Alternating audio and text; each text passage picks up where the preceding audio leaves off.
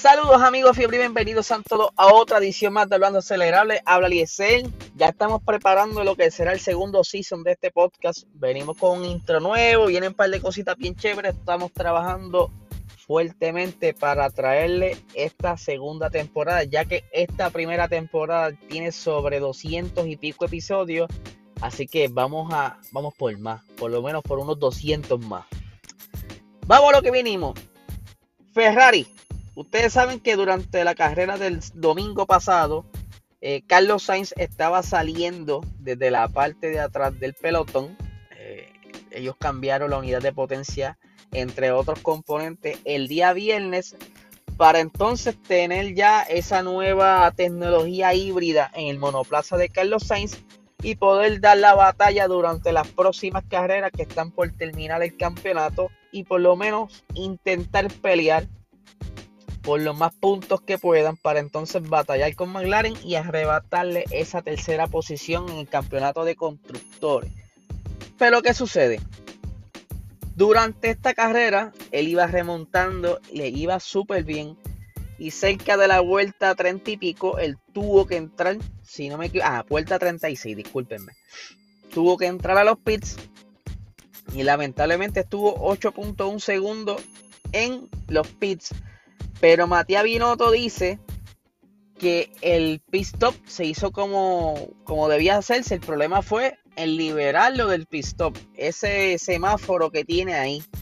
Y Matías Binotto nos explica con las siguientes expresiones. El pit stop en sí se terminó en lo que se puede considerar un tiempo normal. Y luego la señal de las luces, que tiene que ser algo manual, ahora cuando el cambio se ha completado nunca fue recibida por el sistema. Así que hay algún fallo entre la señal manual y los sistemas que no tiene perfectamente, que no, perdón, que no fue correcta, eh, que no fue perfectamente correcto, disculpen. Así que tenemos que analizarlo completamente y de alguna manera es una lástima y una pena porque sabemos que el pit stop en sí se completó correctamente. Así que es una cuestión de aviso del sistema y la liberación del monoplaza. Si él hubiera salido a tiempo, por lo menos no hubiera estado peleando nuevamente con Esteban Ocon, ya que le ganó la posición mientras él estuvo ese tiempo en los pits. Ustedes saben que Esteban Ocon nunca entró a los pits, así que le sacó bastante ventaja, pero como Carlos Sainz venía con gomas más frescas, pues pudo alcanzarlo. Y aún así, pudo haber dado la batalla a su compañero de, de escudería, eh, lo que fue Lando Norris, ¿verdad? Cuando él estuvo con él en McLaren, que apenas en esta carrera terminó a 4 segundos de Lando. O sea que si él no hubiera tenido esos problemas en los pits, lo más probable hubiéramos visto una batalla entre ex compañeros y lo más probable este, lo hubiera pasado Carlos Sainz, ya que venía con un buen ritmo, estaba bastante rápido, venía haciendo vueltas rápidas eh, y esos neumáticos lo estaban ayudando un montón. Así que ahora no sabemos qué hubiera pasado si ese pit stop se hubiera dado de la manera correcta. Pero ya Ferrari está en investigación, no es la primera vez que les pasa desde que cambiaron la, las reglas, ustedes saben que cambiaron las reglas, ahora tienen que ser un mínimo de 2.5 segundos, ya que habían estado trampeando todos los equipos, porque fueron todos. Estaban trampeando casi todos los equipos con este sistema de sensores para entonces tener un tiempo más rápido de los pits, aunque se veía la diferencia entre uno que otro, porque supieron hacer las cositas mejor.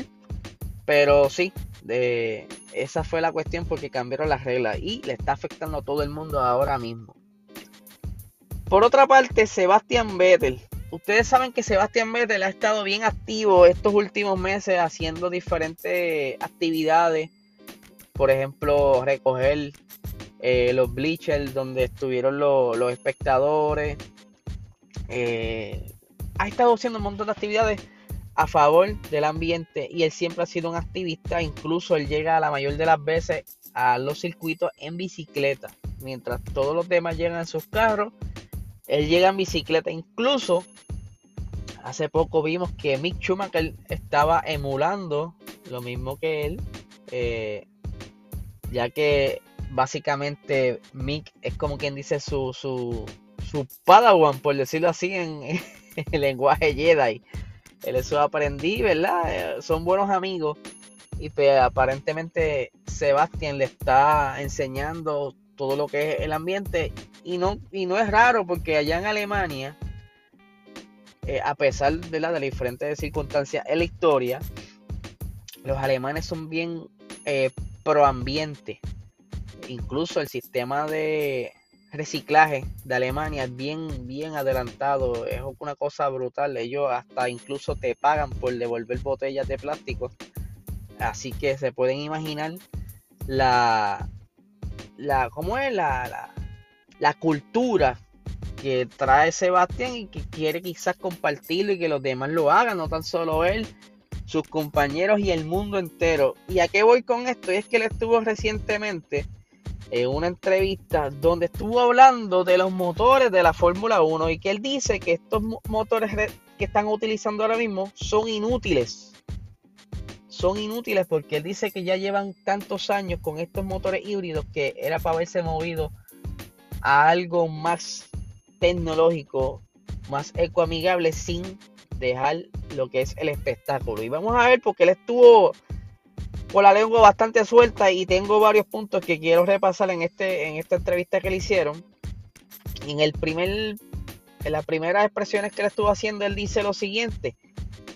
Creo que vivimos en una época en la que tenemos, en la que tuvimos innovaciones y posibilidades de hacer que la Fórmula 1 también fuera verde sin perder nada del espectáculo de la emoción, de la velocidad, del desafío y de la pasión. En todo caso, tenemos tanta gente inteligente y tanto poder de ingeniería en todo el paddock que podríamos encontrar soluciones. Pero las reglas actuales que pero las reglas actuales creo que son muy emocionantes por el motor es el motor es súper eficiente, pero es inútil. No va a ser una fórmula de motor eh, que veremos en las carreteras en dos años cuando la gente decida comprar un auto nuevo, por ejemplo. Por lo tanto, se puede argumentar cuál es la, relevancia. Creo que hay ciertas cosas de las que la gente está hablando para el futuro del deporte en cuanto a las reglas que podrían modificar el cambio y pasar a cambios más relevantes. Creo, que eso sería algo muy bueno para la Fórmula 1 y lo digo eh, también algo vital. Pero si no lo hacen, creo que no voy a estar, no soy tan optimista. Si no llegan a esos cambios, creo que la Fórmula 1 desaparecerá. Es lo que está es, eh, ¿verdad? Enfatizando que ya el motor debería ser algo mucho mejor de lo que está ahora. Él en un momento dado se recuerdan en el Gran Premio de, de Rusia en el 2019 que él estaba teniendo problemas con su unidad de potencia y es como que en el coraje dijo, ay, por favor traigan los B10 de nuevo. Pero en realidad eh, tiene un punto porque llevan ya cuánto la era híbrida, casi 10 años y todavía están utilizando el mismo estilo de motor. Obviamente, la pandemia pues, los atrasó, la, atrasaron los planes, perdón. Y pues yo entiendo que, que aún así deberían estar ya por lo menos tener los planes en, sobre diseño, yo, ya por lo menos tener todo planeado, porque, o sea, cuando empezó la pandemia también dejaron las conversaciones aparte porque pudieron por lo menos haberse reunido quizá por Skype o algo así para entonces ir ya planificando esa nueva era y quizás no, no debieron haberla dejado tantos años hacia adelante porque quieren que ahora sea la nueva era de los motores en el 2025 arrancando 2026 que es mucho tiempo por delante y que quizá este ya sea muy tarde para cuando vayan a traer esa tecnología nueva y, y eh, ocurra algo que se obsoletice la Fórmula 1 de cierta manera en cuestión a, El, aspecto ambiental. Y por otra parte sigue diciendo por aquí, déjame ver dónde era que decía, porque él también enfatiza que sobre el combustible. Él dice que lo que están utilizando ahora, que lo que están eh, promocionando que hace poco, el combustible E10, ya eso es algo viejo, que algo se está, eso es algo que ya se está utilizando en Europa y que está disponible en la gasolinera. Y mira cómo él lo expresa. No soy un especialista exactamente en todos los combustibles, pero apoyo más a los combustibles sintéticos que los combustibles bio, que los biocombustibles, perdón. Con los biocombustibles obviamente requiere obtener el carbono de algún, de algún lugar y creo que podría haber algunos problemas o complicaciones en ello Creo que lo correcto es que la Fórmula 1 busque una manera de encontrar combustibles renovables o una fórmula para combustibles sintéticos o el uso de combustibles sintéticos en el futuro. Pero tal y como está ahora, tendremos un motor instalado el próximo año y vamos a tener un, un contenido de solo 10% de los combustibles electrónicos en el monoplaza, o sea, la batería. Lo que desde el punto de vista tecnológico no es una revolución.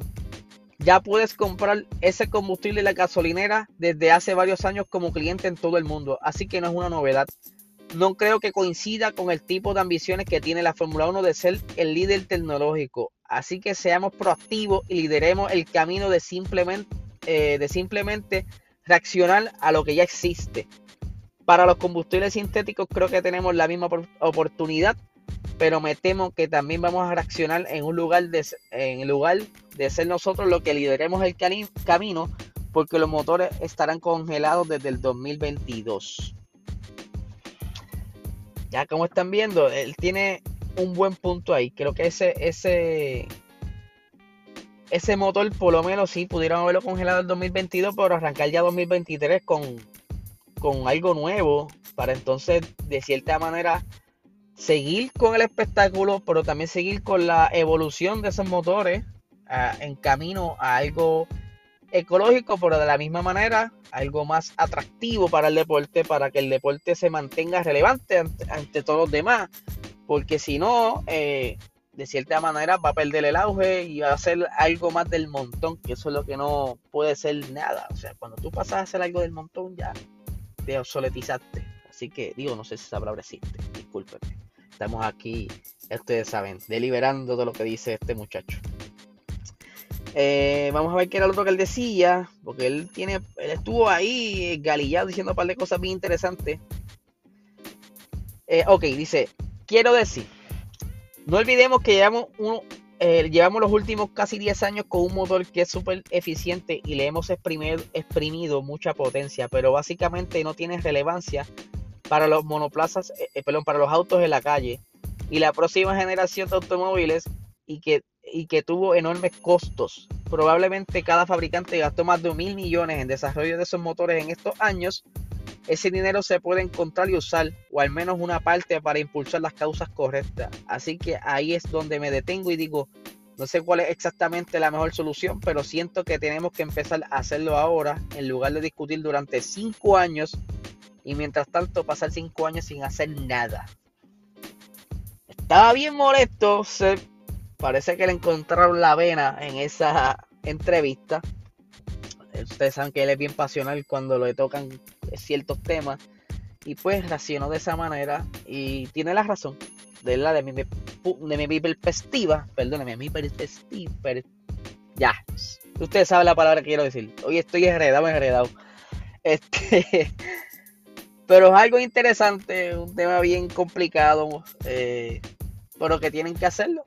Tienen que buscar la manera de mejorar la Fórmula 1 en cuanto a motor y en cuanto a ambiental se habla a ver qué ustedes piensan de esto. Me gustaría saber qué opinan. Me pueden escribir a través del DM. O eh, en el box voy a traer este tema, un pedacito, ¿verdad? Para que ustedes puedan comentar en vivo y me den saber lo que piensan sobre esta situación. Así que nada, gente, que tengan un excelente día.